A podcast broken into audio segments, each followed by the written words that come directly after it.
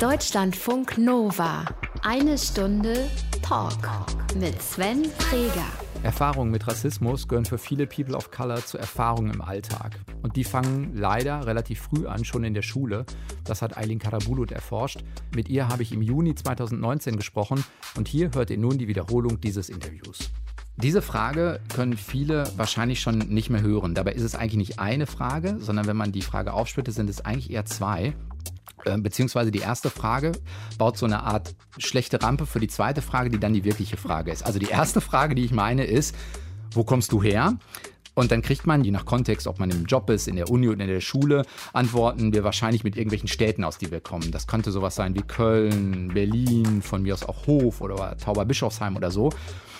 Und wenn sich das Gespräch in Deutschland abspielt, dann ist das meistens der Fall. So, und jetzt kommt die zweite Frage, für die die erste Frage die Rampe sein sollte. Die lautet dann nämlich, ja, aber wo kommst du denn wirklich her? Und der Subtext, der dahinter liegt, ist nämlich, dass du ja nicht wirklich aus einer dieser Städte kommen kannst. Das sieht man doch, ja. Du siehst ja gar nicht so aus, als ob du aus Köln oder Berlin kommst. Eileen, eine Idee, was auf diese zweite Frage eine gute Antwort wäre? Ähm, also zunächst einmal finde ich das sehr übergriffig, dann nochmal nachzufragen, weil das bedeutet ja, dass meine Antwort. Ja, das hm. stimmt nicht. Das kann nicht funktionieren, das geht nicht. Es gibt da irgendwie keine Passung zwischen dem, wie ich dich lese, wie ich dich wahrnehme und zwischen dem, was du sagst, wo du herkommst. Ähm, deswegen wäre die Frage meiner Meinung nach schon too much. Aber heißt das, das würde man auch sagen können? Also jemand stellt die Frage und wäre eine Antwort sowas wie, finde ich echt mhm. übergriffig? Was ja mhm. direkt so einen Konflikt aufmachen könnte. ja, also das kann man machen. Ähm, und es gibt Personen, die machen das auch, aber das muss man immer unterschiedlich äh, gucken. Also je nachdem, in welcher Situation ich mich gerade befinde, wie sehr ich auch möchte, dass es jetzt ausartet. Ähm, es gibt auch die Möglichkeit, einfach bei seiner Antwort zu bleiben. Mhm. also mhm. dann würdest du zum Beispiel sagen, nee, nee, woher kommst du wirklich? Und dann würde ich sagen, ja, aus Duisburg, habe ich doch gesagt. Duisburg-Rheinhausen. Mhm. So, um das ein bisschen ähm, auf die Schippe zu nehmen. Ist das auch eine Taktik, die du persönlich anwenden würdest, mit so ein bisschen Augenzwinkern? Dann gebe ich dir noch den Stadtteil dazu und dann mhm. ist gut? Das mache ich schon ganz gerne. Das heißt aber auch, du wirst diese zweite Frage immer mal wieder gefragt. Oh, immer. Ist das ähm. schwer, ruhig zu bleiben dann? Weil es ja eben übergriffig ist? Ähm, ja, also tatsächlich. Ich finde es oft ähm, sehr schwer, dann in diesen Situationen damit umzugehen, beziehungsweise oft im Nachhinein. Also in der Situation, dadurch, dass es so ritualisiert ist, dadurch, dass ich immer nochmal gefragt habe, also gefragt werde, nein, wo kommst du wirklich her, kenne ich das schon. Also ich weiß dann, wie das funktioniert, was ich machen muss und ähm, wie ich dieses Gespräch schnell hinter mich bringen kann, wenn ich das nicht führen möchte. Und ähm, im Nachhinein ärgert es mich aber. Das heißt, in der Situation ist es bei mir oft so, dass es wie so ein Automatismus ist. Also ich weiß dann, wie ich das Spiel zu Ende spielen kann. Ähm, und im Nachhinein ärgere ich mich oft, dass ich dann diese zweite Frage gestellt werde, dass Duisburg nicht ausreicht oder irgendeine andere Stadt, die ich nenne ähm, sondern dass es dann immer darum geht, wirklich so Ahnenforschung zu betreiben und dass Personen ganz ähm, genau wissen wollen, wie ich dann ethnisch verortet bin und wo meine Familie herkommt, wo meine Großeltern herkommen. Dafür sprichst du aber gut Deutsch. Dankeschön, auch akzentfrei. Ja, genau. Das wurde ich tatsächlich äh, in meinem Studium auch. Ähm, Nein. Doch, also ich habe ja Germanistik studiert unter anderem und in einer mündlichen Prüfung hat mir danach der Prüfer gesagt, ah, Frau Kadabulut, das muss ich Ihnen jetzt auch nochmal sagen, Sie sprechen ja wirklich total akzentfrei Deutsch. Und es ist noch, ist ja nur nett gemeint. Es war für ihn ein ganz großes Kompliment. Ähm, und ich habe mich total vor den Kopf gestoßen gefühlt. Ich dachte, naja, ähm, ich bin in Deutschland geboren, ich habe Abitur gemacht. Du musst dich gar nicht erklären studiere ne? Germanistik. Ne? Ja. Genau, also ich habe dann nur gelacht und gesagt, naja, danke, Sie auch. Eileen Karabulut, du bist momentan wissenschaftliche Mitarbeiterin an der Uni Duisburg-Essen. Mhm. Du beschäftigst dich unter anderem mit Migrations- und Ungleichheitsforschung. Mhm. Und du hast mit deiner Masterarbeit über Rassismuserfahrung an Schulen den Augsburger Wissenschaftspreis für interkulturelle Studien gewonnen. Was du erforscht hast, was für Erfahrungen du persönlich dabei gemacht hast, aber welche Erfahrungen natürlich auch die gemacht haben, mit denen du gesprochen hast und was daraus mögliche Konsequenzen sind. Darüber reden wir diese Woche, eine Stunde Talk. Schön, dass du da bist. Danke. Deutschlandfunk Nova. Eine Stunde Talk. Eileen Karabulut ist zu Gast. Wer das in den vergangenen Monaten nicht mitgekriegt hat, dass deine Masterarbeit unter anderem ausgezeichnet wurde, der wird, das kann ja sein, dass mancher, der ein oder andere das nicht mitbekommen hat. Das wäre höchst skurril. Ja, das fände ich auch. Aber wir tun jetzt alles dafür, damit das anders äh, wird. Der wird dich jetzt aber kennenlernen, mhm. denn wir haben uns, wie für alle Gäste, drei rein fiktive, aber natürlich hochkreative mhm. äh, Aktivitäten ausgedacht und hoffen, dass da irgendwas dabei ist, was deinen Geschmack trifft. Ja. Hier steht, hier kommen drei mögliche Aktivitäten für und mit Aylin Karabulut. Die erste Möglichkeit ist Rhein-Ruhr-Marathon 2020 mitlaufen. Finde ich interessant. Ja? Ähm, ja, Ich sehe keine wirkliche Begeisterung. aber auch keine Ablehnung. Also Das stimmt. ähm, ich mache unglaublich gerne Sport. Bisher eher Krafttraining. Also man sieht mir das nicht an, aber ich bin relativ stark. Und letztens ähm, bin ich mal just for fun äh, gelaufen und dachte, ich probiere das mal aus. Mhm. Und dann bin ich ähm, relativ fix sechs Kilometer so aus dem Stand gelaufen. Sag mal, äh, Zeit? Ich glaube, es waren so 40 Minuten. Hm, Also sechs, äh, ich das jetzt im Kopf hinkriege, 6,40 als Schnitt. wenn du das so sagst. Ich hoffe, ich habe mich jetzt nicht verrechnet. Warte, vier Minuten, genau. Aber das finde ich interessant. Also Mhm. ich mag ähm, gerne ausdauernde Sachen machen. Ich mag auch gerne also hohe Ziele haben und die verfolgen. Das heißt, ähm, wäre eine Option. Und es ist Duisburg-Essen, glaube ich. Ne? Rhein-Ruhr-Marathon ist, glaube ich, sind beide Städte der Uni äh, irgendwie mit drin. Ja, eigentlich müsste ich das jetzt machen. Ich will dich jetzt nicht darauf äh, drängen, aber äh, wenn du das möchtest. Äh, Ich bin gespannt, was die äh, anderen andere zwei Möglichkeit. Optionen sind. Zweite Möglichkeit: Gastvortrag über Rassismuserfahrung an der Fachhochschule Zittau-Görlitz. Ja, Steht in Klammern das Motto der Fachhochschule Ja. dahinter. Nicht lachen, studieren ohne Grenzen. Jetzt gerade mit Görlitz, der aktuellen Debatte. ja. Zittau-Görlitz. Mhm. Liebe Menschen von der Hochschule Zittau-Görlitz, wenn ihr das gerade hört, ähm, ladet mich gerne zu einem Vortrag ein. Sorge, also weil natürlich jetzt Görlitz, aktuelle Debatte, äh, OB-Kandidat, CDU-Mensch hat die Wahl gewonnen. Also ist, wie, hättest du Sorge, in ein solches Umfeld zu gehen? Jetzt ist erfahren natürlich nochmal was anderes, aber wäre Sorge da? Ähm, Sorge ist oft dabei, wenn ich im Osten unterwegs bin und ich halte ja tatsächlich auch Vorträge in Leipzig oder in Dresden zum Beispiel. Ähm, also ich selber sorge mich gar nicht so sehr um mich, weil ich da immer sehr ähm, gut aufpasse. Und mein Umfeld ist es mehr. Also meine Freundinnen und Freunde, meine Familie, wenn ich im Osten unterwegs bin, dann ähm, sorgen die sich schon, wenn die ein paar Stunden nichts von mir hören dann sind die erstmal aufgebracht und ähm, rufen zehnmal an und ich sehe das dann später und sage so, ey, sorry, ich war beschäftigt. Und die haben sich aber in der Zwischenzeit ganz große Sorgen gemacht. Okay, das ist auch Alltag. Mhm. Das heißt, ihr habt auch so eine Vereinbarung wie, du meldest dich regelmäßig oder Genau. wenn dein Vortrag vorbei Ja. Mhm. ist oder keine Ahnung, du bist abends im Hotel, sag mal kurz Bescheid oder sowas. Ja, genau. Oder wenn ich ähm, abends dann zum Beispiel nach einem Vortrag nach Hause laufe oder ins Hotel dann in dem Fall, ähm, dann gucke ich schon, dass ich Bescheid sage, weil dadurch, dass diese Vorträge eben auch öffentlich ähm, zugänglich sind, wissen Personen auch, wann ich wo bin. Und das macht mich angreifbar, auch mit meinem Thema und auch dadurch, dass ich eine Wissenschaftlerin of Color bin, werde ich da schon zur Zielscheibe. Äh, schlechte Erfahrungen gemacht schon mal? Also ohne jetzt drin rumstochern zu wollen, Mm. Ja. weil es gibt genug Menschen in Dresden, Leipzig, Görlitz, die sozusagen damit nichts am Mm. Hut haben und dich niemals angreifen würden oder so, aber trotzdem. Ja, das ist schon vorgekommen, aber das ist ja jetzt auch kein spezifisches Ostphänomen. Also Rassismus und auch die Forschung über Rassismus, das ist unangenehm. Ähm, viele Menschen wollen das nicht hören, sie wollen sich nicht damit beschäftigen, gerade wenn sie weiß positioniert sind und selber nicht davon betroffen sind. Und das macht eben viel Emotion, viel Ablehnung und die kriege ich oft auch zu spüren. Eher in dem Moment, wenn du den Vortrag hältst oder vielleicht eher danach, dass Mhm. Menschen nochmal zu dir kommen oder wie spielt sich sowas ab? Davor, währenddessen, danach, das gibt es alles. Wie handelst du das für dich? Ähm, ich versuche das zu reflektieren. Also ich spreche ganz viel darüber. Also ich habe Personen in meinem Umfeld, die ich dann anrufe und das hilft mir, darüber zu sprechen. Und mir hilft es auch dadurch, dass ich so ein total rationaler Mensch bin, einfach viel zu lesen. Also ich weiß, dass diese Abwehrmechanismen, die haben eine Funktion, die haben eine Rolle. Und ähm, das funktioniert für mich ganz gut, dadurch, dass ich das dann viel besser verstehen und verpacken kann. Aber es ist tatsächlich oftmals sehr belastend. Ja, ich stelle mir auch die Situation selbst einfach unangenehm vor. Also weil du ja trotzdem in Anführungszeichen funktionieren musst. Ne? Mhm. Ja. Du hast den Vortrag vorgenommen, Ja. du willst auch, dass der gut ist Genau. und spürst auf einmal äh, Wut oder Hass ist jetzt ein strenges Wort, aber von dem du zwar kognitiv vielleicht weißt, das hat mit mir jetzt persönlich nichts zu tun, Mhm. Ja. aber trotzdem trifft dich die Emotion. Genau, ich bin auf eine Projektionsfläche und das weiß ich. Und das hilft mir besser damit umzugehen, was es nicht unbedingt angenehmer macht. Aber umso wichtiger finde ich, dass, äh, dass ich diese Arbeit mache, dass ich sichtbar bin mit der Arbeit, die ich mache. Aber das hat natürlich auch einen gewissen Preis. Dritte Möglichkeit, Mhm. Haftbefehl, Konzert in der ersten Reihe. Oh.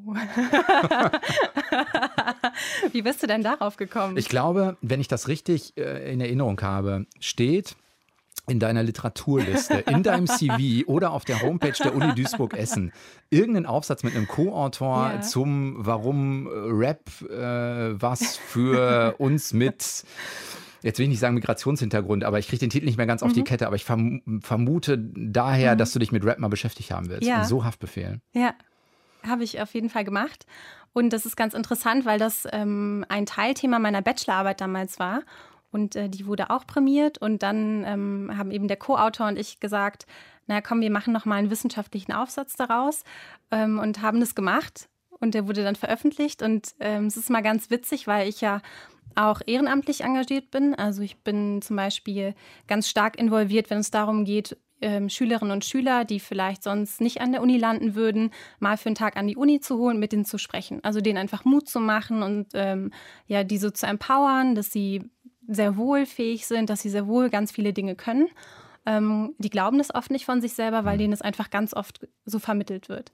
Ähm, und die sind immer ganz erstaunt, wenn ich sage, ja, ich bin Wissenschaftlerin und ich mache Forschung und ich habe sogar über Haftbefehl geforscht. Ähm, das heißt, da kriege ich die auch total gut in ihrer Lebenswelt abgeholt weil Gangsterrap und auch insbesondere Gangsterrapper für die oftmals eine ganz große Identifikationsfigur ne? sind. Mhm. Absolut. Ähm, weil sie Themen aufgreifen, die sie selber spüren. Also benachteiligt zu sein, mit sehr vielen Hürden und Barrieren konfrontiert zu sein. Hm, Wutmanagement. Äh, ja. Und der gesellschaftliche um? Underdog zu sein, ähm, das können die schon gut verstehen. Und das ist auch ähm, für die ähm, Teil ihrer Lebenswelt, sich damit zu beschäftigen und das eben auch nachempfinden zu können. Ähm, und ich finde eben Haftbefehl total spannend. Wäre es deine Musik auch? Ähm, also das intellektuelle oder das kognitive ja. Interesse muss ja nicht heißen, dass äh, das Hören der Musik mit Lust verbunden ist. Ja.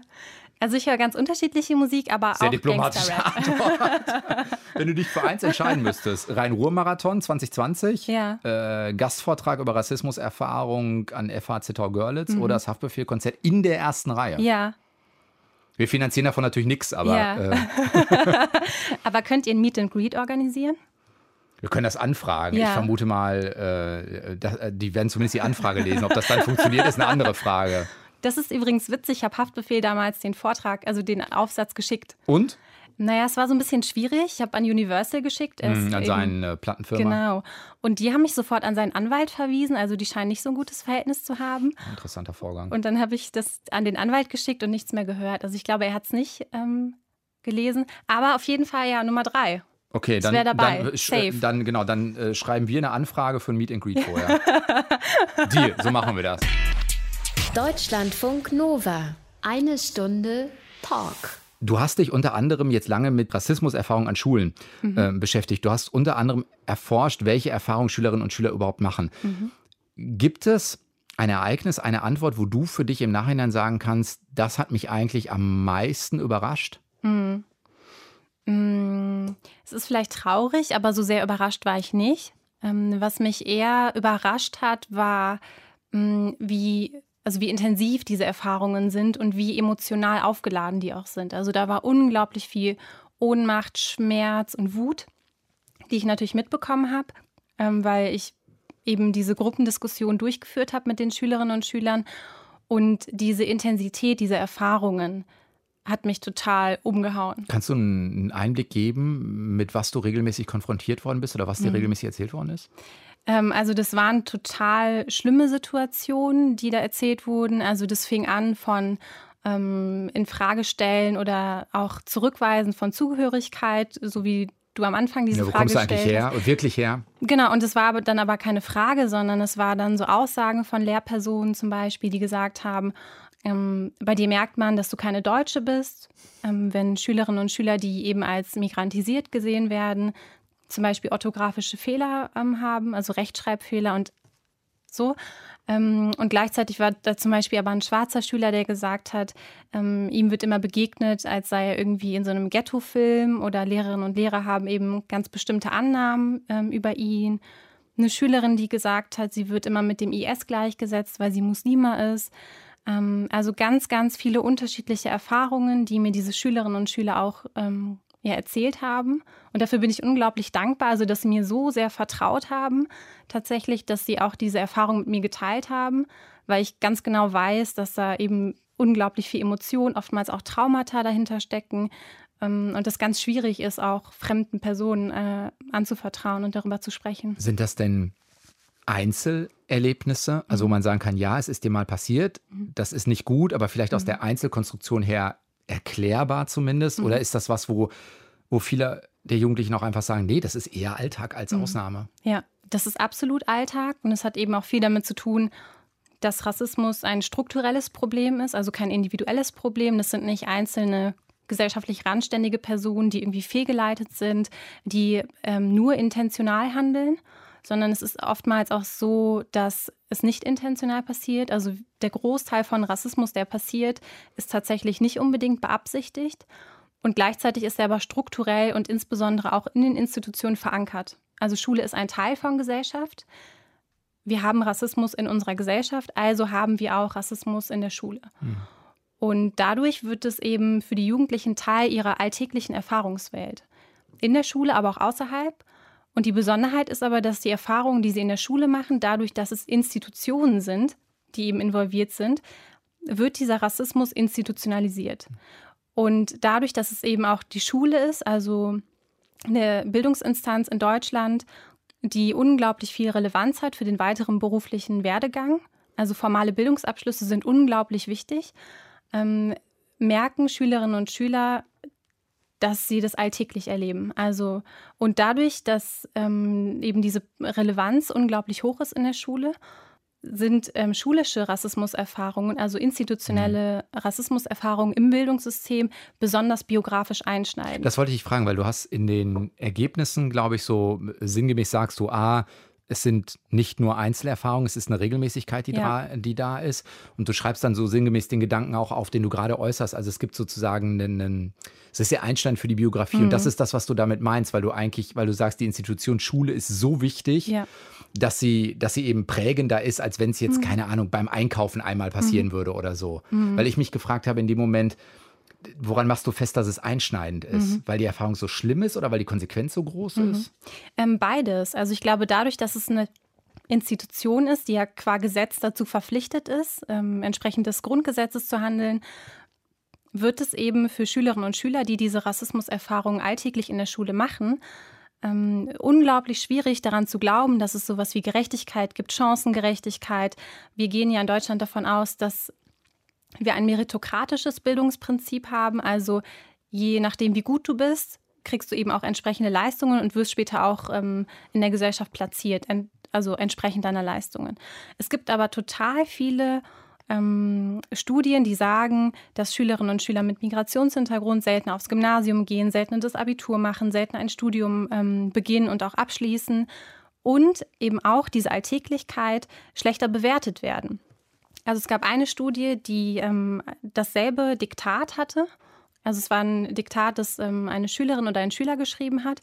Und das wurde vorgelegt Lehramtsstudierenden. Mhm. Also die hatten überhaupt ähm, keine Person dazu im Kontext, sondern es war einfach nur, also das formalisierteste Format, was man sich vorstellen kann an Prüfung, äh, ein Diktat. Und da kann man ganz klar sagen, das ist falsch, das ist richtig geschrieben. Mhm. Und das wurde ähm, Lehramtsstudierenden vorgelegt und einmal eben mit dem Namen Murat und einmal mit dem Namen Max. Und in dieser Studie kam raus, dass bereits Lehramtsstudierende ähm, das Diktat von Murat deutlich schlechter bewerten ja, als das von Max. Aber das geht ja bei Diktaten nicht. Obwohl es dasselbe Diktat ist. Das heißt, sie übersehen dann Fehler oder was? Also ich sehe, also wie, wie geht das im hm. Ergebnis? Das ist ein Bias. Also das ist nee, das verstehe ich schon, aber ich meine, wie äußert sich der Bias? Also der muss sich ja äußern im Sinne von beim Diktat. Ich hm. kann sagen, es ist richtig oder falsch. Ja. Ich müsste den Fehler sehen mhm. wenn Murat drüber steht und ich müsste mhm. den Fehler übersehen, wenn Stefan drüber steht mhm. oder so. Hm. Es kann aber auch ungleich gewichtet sein. Also das ist das, was ich am Anfang gesagt hatte, dass eine, eine Lehrperson ähm, einer Schülerin, die ich interviewt habe, gesagt hat, bei dir merkt man, dass du keine Deutsche bist, weil sie orthografische Fehler hatte. Sie hat aber auch in dieser Gruppendiskussionssituation darauf hingewiesen, dass ihr herkunftsdeutscher Sitznachbar deutlich mehr orthografische Fehler mhm. hatte. Also er hatte viel mehr Rechtschreibfehler in seiner Ausarbeitung.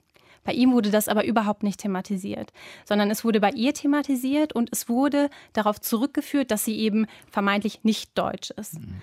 Und das ist das, was wir oft sehen, also dass es dann so Erklärungsmuster gibt. Das wird geframed in dem mhm, Sinne, ne? Absolut. Ja. Gibt es, jetzt würde man ja sagen, keine Ahnung, es gibt viele, da kommen wir auch gleich nochmal drauf, weil ich glaube, so als Lehrer oder auch als Schule mit dem Begriff struktureller Rassismus, das, das ist nochmal eine Reibungsfläche, da würde ich mhm. gleich gerne nochmal drauf gucken. Aber gibt es denn keine Möglichkeit zu sagen, es gibt Vertrauenslehrer, es mhm. gibt Stufensprecher. Also dann kann ich mich doch auch mal sammeln in der Schule, mal egal von Schulform her, mhm. und sagen, wir artikulieren diese Erfahrungen, die wir machen. Zusammen sind wir stark, wir organisieren uns und gehen damit, ich weiß es nicht, zum Rektor, zu wem auch immer und sagen, nein, das geht so nicht, das sind gesammelte Erfahrungen. Mhm. Schulen haben aktuell gar kein Problembewusstsein für institutionellen Würdest Rassismus. Würdest du das so stark sagen? Ja. Okay. Ähm, und das hat viel damit zu tun, wie Schulen aktuell funktionieren, für wen sie gemacht sind. Es gibt auch ähm, Studien, die sich angucken, wie zum Beispiel auch so ein Lehramtsstudium aufgebaut ist. Und da wird ganz klar beschrieben, dass ähm, Lehrerinnen und Lehrer darauf vorbereitet wird, werden, eine weiße, bürgerliche, akademische Mittelschicht zu unterrichten. Aber die Realität in den Klassenzimmern sieht ganz anders aus. Und das ist eins der Hauptprobleme. Also, dass aktuell, so wie Schule funktioniert, das ist überhaupt nicht darauf ausgerichtet, als Schule in der Migrationsgesellschaft zu funktionieren. Du hast gerade gesagt, dass auch in der Schärfe, dass du sagen würdest, Schulen sind eigentlich überhaupt nicht, überhaupt nicht vorbereitet, mhm. vernünftigen Unterricht zu leisten in der, in der Migrationsgesellschaft. Jetzt habe ich Lehrer im Kopf, mhm. ähm, Institutionen im Kopf, Menschen auch in der Verwaltung im Kopf, mhm. die sich um sowas sorgen, mhm. Gedanken machen, die das auf einen guten Weg, Weg bringen wollen, ja. die auch an Einzelprojekten sicherlich schon zeigen können, dass mhm. das gut funktioniert. Mhm. Würdest du das trotzdem in dieser Deutlichkeit sagen? Ich de denke jetzt gerade, wenn ich Lehrer wäre, würde ich mich jetzt extremst auf die Füße getreten ja. fühlen. Ähm, das ist ein totaler, also ein total guter Punkt, den du ansprichst, weil es mir eben überhaupt nicht darum geht, irgendwie LehrerInnen-Bashing zu betreiben, oder Was ja auch leicht ist. Mhm. Das ist so ein bisschen die Gefahr immer dabei. Mhm. Nee, darum geht es mir überhaupt nicht. Ähm, sondern ich sage so, wie Schule aktuell funktioniert, auch so wie Lehrerinnen und Lehrer ausgebildet sind, so wie sie ausgestattet sind, die können diese Aufgabe überhaupt nicht stemmen. Weil sie gar nicht die Ressourcen dafür zur Verfügung haben, weil es eben dieses Bewusstsein auf einer ganz strukturellen Metaebene, also auf einer viel, viel höheren Ebene nicht gibt. Und das ist quasi das, das Phänomen, was wir dann sehen, ähm, also was sich dann in diesen Situationen zeigt. Aber die Ursache, die liegt auf einer ganz, ganz anderen Ebene. Reden wir über kulturelle Kompetenzen? Worüber reden wir? Was den Lehrern fehlt, meine mhm. ich. Ähm, ich glaube, wir brauchen als Gesamtgesellschaft ein anderes Verständnis von Rassismus. Und das brauchen wir eben auch im Bildungssystem, das brauchen wir auch in, im Kontext von pädagogischen Professionellen. Aber wir müssen eben auch auf einer gesamtgesellschaftlichen Ebene anfangen. Und das bedeutet eben, dass wir Rassismus oftmals sehen als etwas, das nur intentional ist, das oftmals randständig ist. Also na, wir sind davon nicht betroffen, mhm. weil wir sind ja die Guten. Reflektierten, was auch immer. Genau. Ähm, und das ist ein Problem. Also wir müssen anfangen, Rassismus wirklich als Struktur zu verstehen und als etwas, was unsere Sozialisation prägt. Also unsere Gesellschaft ist eben so, wie sie aktuell funktioniert, ähm, dass sie unglaublich stark rassistisch ist. Und das bedeutet aber auch, dass wenn Personen in dieser Gesellschaft aufwachsen, dass sie mit diesen Bildern konfrontiert werden, mit diesen Zuschreibungen und die internalisieren. Ob man das erstmal will oder nicht, das ist dann die zweite erstmal Frage. egal. Mhm. Genau, aber wir sind alle rassistisch sozialisiert. Wie würdest du Rassismus vor dem Hintergrund denn dann definieren, wenn, mein, hm. wenn das in einem Satz geht? Hm. Äh, das ist unglaublich schwierig und aus so einer Wissenschaftsperspektive hadere ich damit. Ähm, aber für mich ist Rassismus vor allen Dingen eine Homogenisierung von Personen, also eine Zuschreibung zu einer vermeintlich homogenen Gruppe, zu der sie gehören. Diese Gruppe wird ähm, im Verhältnis zur eigenen Gruppe ähm, in, in Verhältnis gesetzt und sie ist oftmals die, die negativ konnotiert ist und daraus erwachsen Nachteile für die Person. Also eine Benachteiligung, die daraus einhergeht und diese Benachteiligung kann ökonomisch sein, also dass Personen zum Beispiel weniger verdienen. Diese ähm, Nachteile können aber auch sein symbolische Ressourcen, also was wie Anerkennung, Wertschätzung. Ähm, wenn ich zum Beispiel Zugehörigkeit zum Freundeskreis. Ja, also mhm. wenn ich äh, Französisch spreche als Fremdsprache, dann wird es sehr positiv aufgenommen. Wenn ich aber sage, nee, ich kann äh, Arabisch auf Muttersprachniveau, hm. dann ist es eher nicht so positiv, sondern es hat da ein anderes Prestige. Und dann gehöre ich irgendwie zu dieser vermeintlich großen, homogenen Gruppe, in Anführungsstrichen, der Araber, die rückständig sind, die patriarchale Strukturen reproduzieren. Und das sind alles ähm, Dinge, die damit reinspielen. Und da haben meiner Meinung nach auch die Medien ähm, eine ganz große Verantwortung, eben was Framing angeht, was Repräsentation In welchen geht. Rollen nehmen wir welche Menschen wie wahr? Absolut, ja. genau. Ja, der Taxifahrer im Film, der im ja. Zweifelsfall immer schlechtes Deutsch spricht, ja. weil er aus keine Ahnung, kommt aus Kurdistan oder was auch mhm. immer, ne? wäre jetzt so ein ganz schlimmes mhm. Klischee. Aber heißt das in Konsequenz, uns fehlt vor allen Dingen sowas wie Differenzierung? Weißt du, wie ich das meine? Mhm. Also in dem Moment, wo ich hergehe und sage, ich versuche mehr zu sehen als das Bild, was ich eh schon im Kopf habe. Mhm. Dann muss ich erstmal merken, dass ich nur das Bild im Kopf habe und dann muss ich auch den Wunsch danach verspüren, mich differenziert mit dir als Gegenüber auseinanderzusetzen. Mhm. Ist das die Kernkompetenz, auf die es dann ankommt? Mhm. Ja, und ich würde aber noch weitergehen. Ähm, ich denke, wir müssen ähm, als deutsche Gesellschaft eine Rassismuskompetenz erlangen der Diskurs über Rassismus in Deutschland steckt wirklich noch in seinen Kinderschuhen, auch die Forschung darüber, gerade über institutionellen Rassismus. Also da gibt es kaum systematische Forschung zu. Das hat auch viel mit der deutschen Geschichte zu tun. Ähm, das ist sehr spezifisch. Also in anderen Ländern gibt es auch diese Dethematisierungsstrategien. Aber in Deutschland ist es aufgrund der NS-Vergangenheit nochmal viel, viel schwieriger, über Rassismus zu sprechen. Ja, man könnte jetzt genau umgekehrt sagen, gerade wir mhm. müssten ja in der Lage sein, das zu tun, weil wir einmal schon den ganz dunklen Weg gegangen sind. Mhm. Ja, aber deswegen wird Rassismus oft in Deutschland als etwas gesehen, was überwunden wurde. Ähm, das ist das kein ist, Thema mehr. Genau. Mhm. Ähm, also es gibt doch keinen Nationalsozialismus mehr. Hitler lebt nicht mehr. Ähm, das haben wir überwunden. Wir sind ja entnazifiziert. Deswegen gibt es keinen Rassismus mehr in Deutschland. Und das ist eines der Hauptprobleme. Und da hat Deutschland ganz krass verschlafen, diesen Diskurs aufzuholen, weil es gab ja auch damals, also Anfang der 90er zum Beispiel, ganz viel rassistisch motivierte Gewalt. Aber über Rassismus gesprochen wurde überhaupt nicht. Und auch die Stimmen von den Personen, die betroffen waren, wurden überhaupt nicht gehört. Also das heißt auch sowas wie Rostock, Lichtenhagen, Solingen, all Mölln. die Dinge, Mölln, richtig, ja. haben eigentlich nicht dazu beigetragen, das nochmal zu, zu nutzen, in Anführungszeichen. Ne? Das soll das Ereignis nicht gut reden, aber zu sagen, es ist was Schlimmes passiert, aber wir nutzen es in einer, in einer konstruktiven Debatte, um daraus wirklich nochmal Dinge zu lernen. Mhm.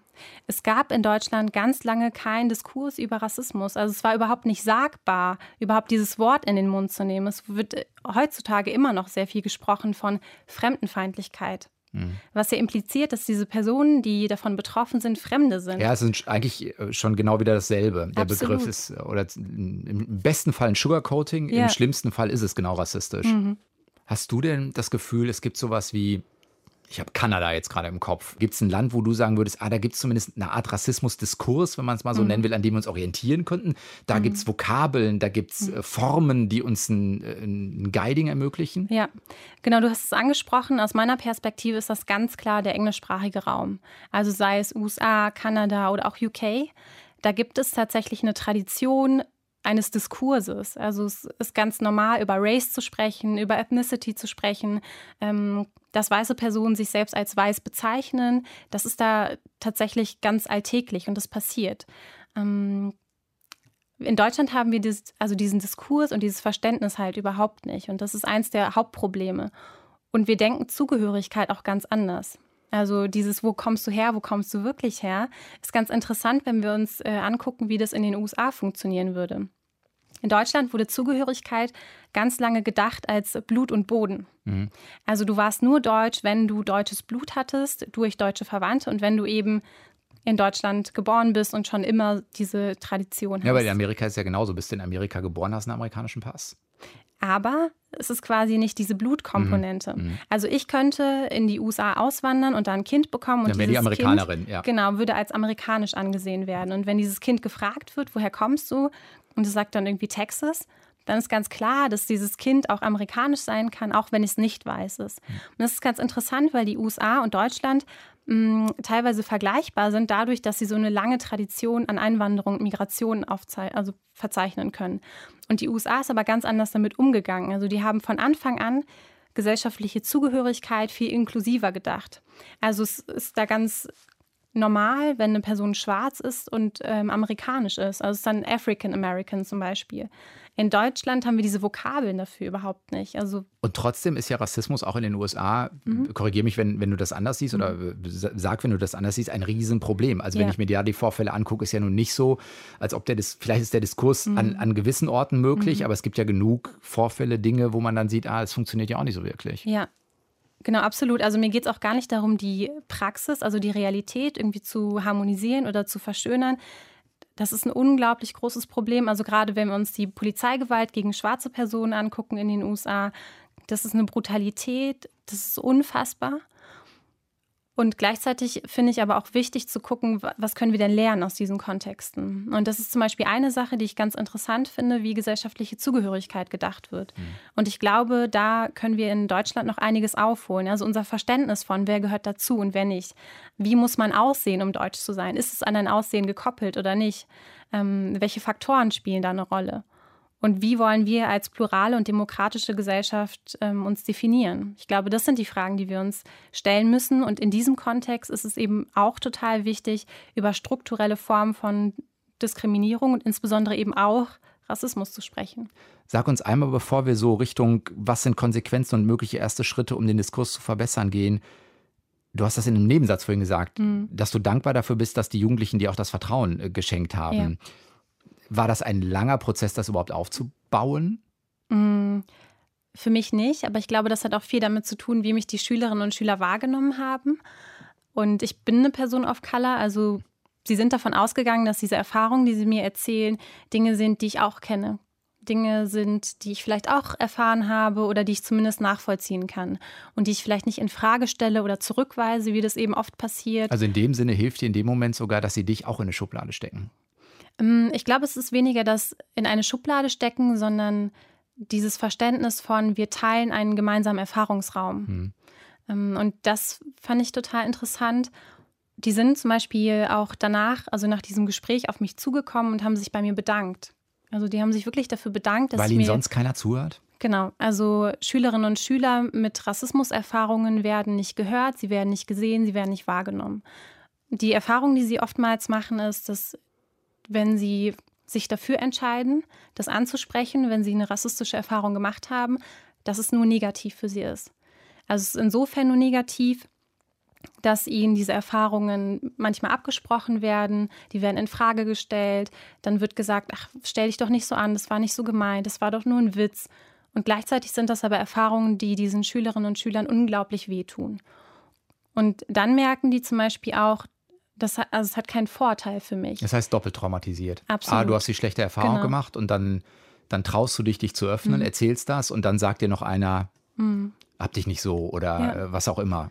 Genau, ein Schüler hat ähm, danach auch gesagt, weil er sich eben so sehr bedankt hat, ähm, wenn du zum Beispiel zu einem anderen Lehrer gehst und das erzählst, was passiert ist, dann machst du dich eigentlich nur selber kaputt. Dann zerstörst du dich weil es eben auch diese Solidarität gibt im Kollegium und dann oftmals gesagt wird, naja, aber es ist irgendwie der Bernd, der meint es nicht so, der ist doch ein ganz netter. Und das ist eben eins der Probleme. Also wir brauchen wirklich unabhängige Antidiskriminierungsstellen für Schülerinnen und Schüler, wo die sich auch dran wenden können und wo es eben Personen gibt, die dafür geschult sind und die wissen, also wie viel Schmerz, Ohnmacht und Trauer dahinter steckt und auch ähm, empfunden wird und die gut damit umgehen können. Und das kann Schülerinnen und Schülern eben ermöglichen, auch zu heilen. Hast du denn das Gefühl, also in der Geschichtsschreibung oder in der Geschichtswissenschaft hat man irgendwann gemerkt, mit den Menschen zu sprechen, die Dinge erlebt haben, bringt methodische Probleme mit sich, hat aber auch einen Riesenwert. Also mhm. methodische Probleme im Sinne von sind Erinnerungen richtig, erzähle ich sozial erwünschte Dinge, schönige oder lasse Dinge weg und so. Mhm. Und trotzdem sowas wie Oral History ist seit Jahrzehnten ein anerkanntes Konzept, wo man sagt, das ist ein Baustein, der einen Wert hat. Mhm. Wenn ich dich richtig verstehe, würdest du aber sagen, genau diesen Baustein gibt es in Rassismusforschung eigentlich noch gar nicht. Also mit den Menschen wirklich zu sprechen und zuzuhören und sagen, es mhm. ist ein Wert, mit euch zu sprechen, die diese Erfahrung gemacht ja. haben. Ja, da sprichst du einen total wichtigen Punkt an, der meiner Meinung nach in der Wissenschaft total vernachlässigt wurde. Also momentan ist das Forschungsfeld, in dem ich mich bewege, eigentlich nicht vorhanden. Ähm, weil es gibt diese. Kannst es mitshapen. Riesenchance. naja, es gibt diese Trennung und das ist total irritierend für mich, aber auch interessant. Also es gibt diese starke Trennung zwischen Bildungsforschung und die machen unglaublich viel zu ähm, Lernpsychologie, Didaktik. Und dann gibt es die Migrationsforschung und die macht eben ganz viel im Bereich Soziologie, Politikwissenschaften. Und diese Bereiche mal zusammenzudenken, weil es ist ja gesellschaftliche Realität. Also wir sind eine Migrationsgesellschaft und in unserer Migrationsgesellschaft gibt es Schulen. Und diese zwei Perspektiven zusammenzudenken und zu fragen, okay, ähm, welche Selektionsmechanismen spielen denn in der Migrationsgesellschaft eine Rolle für Schülerinnen und Schüler mit Migrationshintergrund? Das passiert kaum. Ähm, und die Forschung, die es gibt, die beschränkt sich vor allen Dingen auf die Effekte. Mhm. Also dann wird eben geguckt, ähm, wie zum Beispiel das Abschneiden ist, wie die Verteilungsquoten sind auf den unterschiedlichen Schulformen. Ja, wie viel davon schaffen es auf, schaffen's auf, in Anführungszeichen aufs Gymnasium ja. und so weiter und so fort. Genau. Aber tatsächlich mal diese Schülerinnen und Schüler ins Zentrum zu stellen und in den Fokus zu stellen und sie nach ihren Erfahrungen zu fragen und zuzuhören und sie dadurch wirklich auch zu Expertinnen und Experten zu machen, weil das sind sie. Das findet kaum statt. Ja, und es ist ja zweifach. Ne? Es ist ein wissenschaftliches Erkenntnis, muss man immer gucken, was davon stimmt, ist mhm. plausibel und so weiter, soweit das überprüfbar ist. Und auf der anderen Seite äh, drücke ich auch Wertschätzung damit aus. Mhm. Das ist ja sozusagen ein netter, ein wertvoller äh, Nebeneffekt. Sag kurz ähm, Schulform und ungefähre Fallzahl. Also wie viele Gruppendiskussionen hast du, wie viele Schüler hast du mhm. erlebt? Also ich habe acht Gruppendiskussionen gemacht an unterschiedlichen Schulformen. Also ich war an weiterführenden Schulen, ich war an, an Gesamtschulen, an Berufskolleg, ich war an Gymnasien. Das heißt, da hatte ich auch eine sehr breite Streuung und ich habe geguckt, dass ich Stadt und Land abbilde. Und es waren alles weiterführende Schulen in NRW. Und pro Gruppendiskussion waren so fünf bis sechs Schülerinnen und Schüler also anwesend. Also gute 40 äh, genau. roundabout. Genau. Hast du äh, methodisch das klar für dich? Oder geht das methodisch, dass du die Interviews geführt hast? Weißt du, wie ich das meine? Also mhm. du kommst als Person da rein, als Person of Color oder Scientist mhm. of Color, äh, schaffst dadurch natürlich Vertrauen. Also der Vorteil ist, die, die öffnen sich, die Menschen. Und auf der anderen Seite ist das natürlich sozusagen, also ist es nicht ein Bias. Also mhm. ist das methodisch handhabbar? Mhm. Das ist vielleicht jetzt eine sehr akademische Frage, aber.